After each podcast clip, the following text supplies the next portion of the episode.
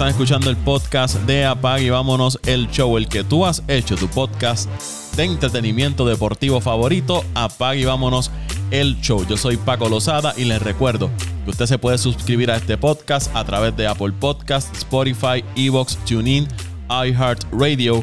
Ahí usted consigue el podcast de Apag y vámonos el show. También estamos a través de Evox, otra de las plataformas donde usted se puede suscribir al podcast de Apag y vámonos el show. En este episodio vamos a estar hablando del béisbol de las grandes ligas, específicamente sobre los azulejos de Toronto, equipo que está caliente en esa división este de la liga americana. Han ganado 8 juegos de forma consecutiva y se han metido en la pelea por el wild card de la Liga Americana. Ahora mismo están a medio juego detrás de los Yankees de Nueva York, quienes han perdido 6 juegos consecutivos y a juego y medio detrás del equipo de Boston, quienes ocupan el primer wild card de la Liga Americana. Este equipo de Toronto, en el momento que estamos grabando este podcast, tiene marca de 77 victorias, 62 derrotas. Como les dije, han ganado 8 juegos consecutivos, han ganado 11 de los últimos 12 partidos, vienen de barrer en una serie de 3 juegos a los Atléticos de Oakland y la más reciente barrieron a los Yankees de Nueva York en 4 juegos. En esa serie de los Yankees, el equipo de Nueva York no tuvo ventaja en ninguno de los dos juegos, algo que ocurrió por primera vez desde el 1924. O sea que en esa serie, los Yankees en ningún momento tuvieron adelante en el partido, ni aunque fuera por una carrera. Así de bien ha estado jugando este equipo de los Azulejos de Toronto, que tiene una de las mejores ofensivas de las grandes ligas, una ofensiva que ha estado a tope. Están primeros en OPS con 788 en la Liga Americana, segundos en promedio de bateo con 264, primeros en cuadrangulares conectados con 217, en carreras anotadas están cuartos con 710, terceros en carreras remolcadas 683, primeros en slogging con 459 y es uno de los equipos que menos se ponche en la Liga Americana. Si miramos esa ofensiva, tienen al fuerte candidato al premio de jugador más valioso con apenas 22 años, Vladimir Guerrero Jr. con unos números ridículos. Está buscando la triple corona, 319 su promedio de bateo, 42 cuadrangulares, 100 remolcadas, 107 anotadas, 21 dobles, que está ahí compitiendo con Shohei Otani por quien se va a llevar ese premio de jugador más valioso en la Liga Americana. Además, tienen un Marcus Semien que lo firmaron en la agencia libre y ha tenido una gran temporada, 272, 38 cuadrangulares, 90 remolcadas, 99 anotadas. Bobby Chet, 289, 22 cuadrangulares. Grishuk con 22 cuadrangulares. Teoscar Hernández con 25. Estamos hablando que tienen 5 bateadores con más de 20 cuadrangulares. Un George Springer que va y viene debido a las lesiones que ha tenido. Tiene 16 cuadrangulares. El Lourdes Gurriel Jr., 16 cuadrangulares. O sea que este es un equipo que tiene mucha fuerza y un line-up que está lleno de poder. Y una vez el George Springer se pueda reponer o recuperarse lo más cerca del 100% de esa lesión, va a ser un lineup aún más poderoso y que tienen buenos jugadores en el banco que les pueden hacer el trabajo. Hemos visto que según ha pasado la temporada, este grupo de jugadores han ido bateando más para la banda contraria y eso es importante y más si llegan a la postemporada porque no pueden depender solamente de conectar cuadrangulares, deben también poner la bola en juego y es algo que ha estado haciendo este equipo de Toronto. El picheo ha ido de menos a más con un Robbie Ray que está poniendo números para ser considerado como el premio Sayón de la Liga Americana. 11 y 5 es su marca, 11 victorias, 5 derrotas. Primero en efectividad con 2.60, segundo en ponches con 212, segundo en entradas lanzadas con 166, primero en whip con 0.99 y los contrarios apenas le batean 203. Una gran campaña la que está teniendo Robbie Ray, otra firma de estas en la temporada muerta que le está dando resultado a este equipo de Toronto. Además de Ray, tienen un Jin Ryu con 13 victorias, 8 derrotas, con 3.77 de efectividad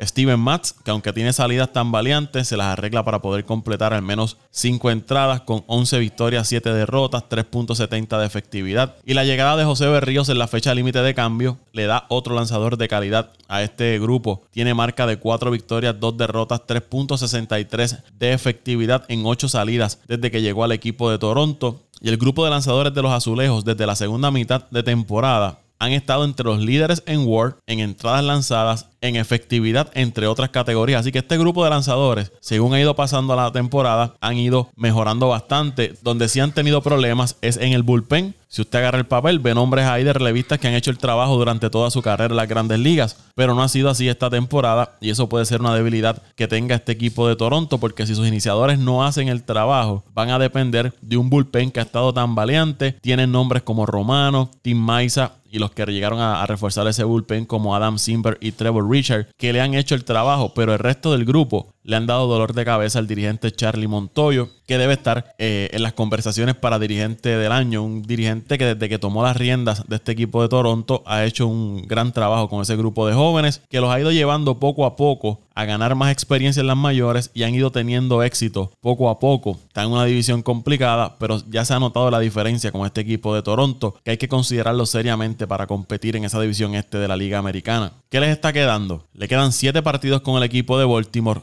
6 con el equipo de Tampa, 7 con Minnesota y 3 con los Yankees de Nueva York. Según la página Fangraph, tienen un 51.2% de llegar a los playoffs. Si usted mira este itinerario, de esos 14 juegos con Baltimore y Minnesota, deben ganar al menos, yo diría, unos 10 donde se le puede complicar un poco es con este equipo de Tampa que ha estado jugando muy bien. Y con los Yankees, pues no sabemos qué vamos a esperar de los Yankees. Ya vimos que el equipo de Toronto le barrió la serie. Así que yo mirando más o menos lo que le queda a este equipo de Toronto, puedo ver que este equipo va a estar cerca de las 90 victorias, unas 87 a 92 victorias quizás puede llegar este equipo de, Toronto, dejándome llevar por el, itinerario que les queda a los azulejos. Y entiendo que como ha estado jugando este equipo, veo posibilidades serias de que puedan llegar a la postemporada. Claro, ellos van a depender de lo que hagan los Yankees el equipo de Boston, pero si siguen jugando como lo han estado haciendo recientemente, como lo han estado haciendo una vez llegó la segunda mitad de la temporada y como este equipo de los Yankees ha estado tambaleándose al igual que el equipo de Boston, me parece que este equipo de Toronto tiene oportunidades reales de adelantar a la postemporada. Vamos a ver si lo pueden hacer, si se logran mantener, especialmente el picheo le continúa haciendo el trabajo. La ofensiva va a estar ahí. Es un equipo bien ofensivo, con buena ofensiva, con buen poder. Se line-up del 1 al 9 tienen bateadores que pueden desaparecer la pelota. Para mí la clave va a ser el picheo. Cómo le responda el picheo en esta parte final de la temporada es lo que va a determinar si este equipo de Toronto logra adelantar a la postemporada. Y obviamente lo que les dije,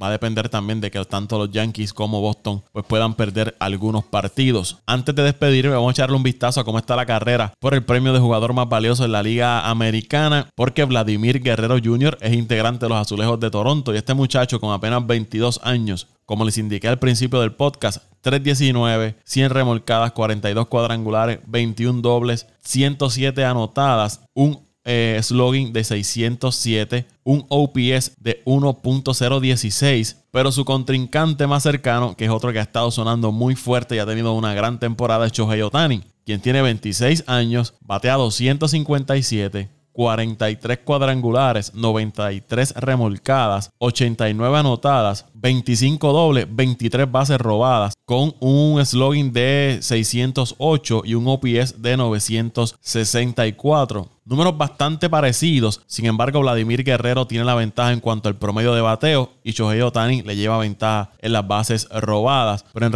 en el resto de las categorías están bastante cercanos, donde sí me parece que Otani va a tener un poco de ventaja sobre Vladimir. Claro, hay que ver si Vladimir logra llevarse la triple corona, que eso sería una gran hazaña para Vladimir Guerrero Jr., pero Otani, donde tiene un poco de ventaja para mí, es en el picheo, porque es lanzador también, está haciendo las dos labores, está jugando en el terreno como bateador, como guardabosque, y también sube al montículo a lanzar por el equipo de los Angelinos.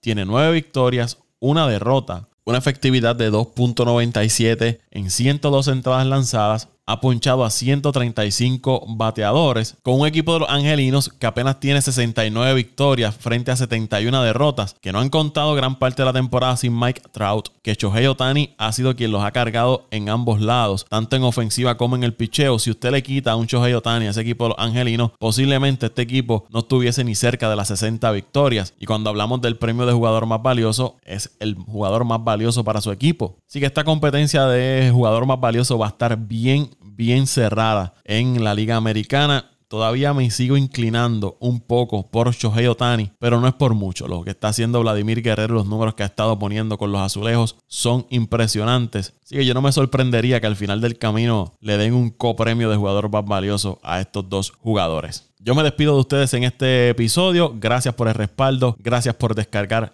Apague y vámonos el show. Les invito a que se suscriban, que lo compartan con sus amigos y familiares. Será hasta la próxima. Vámonos el show.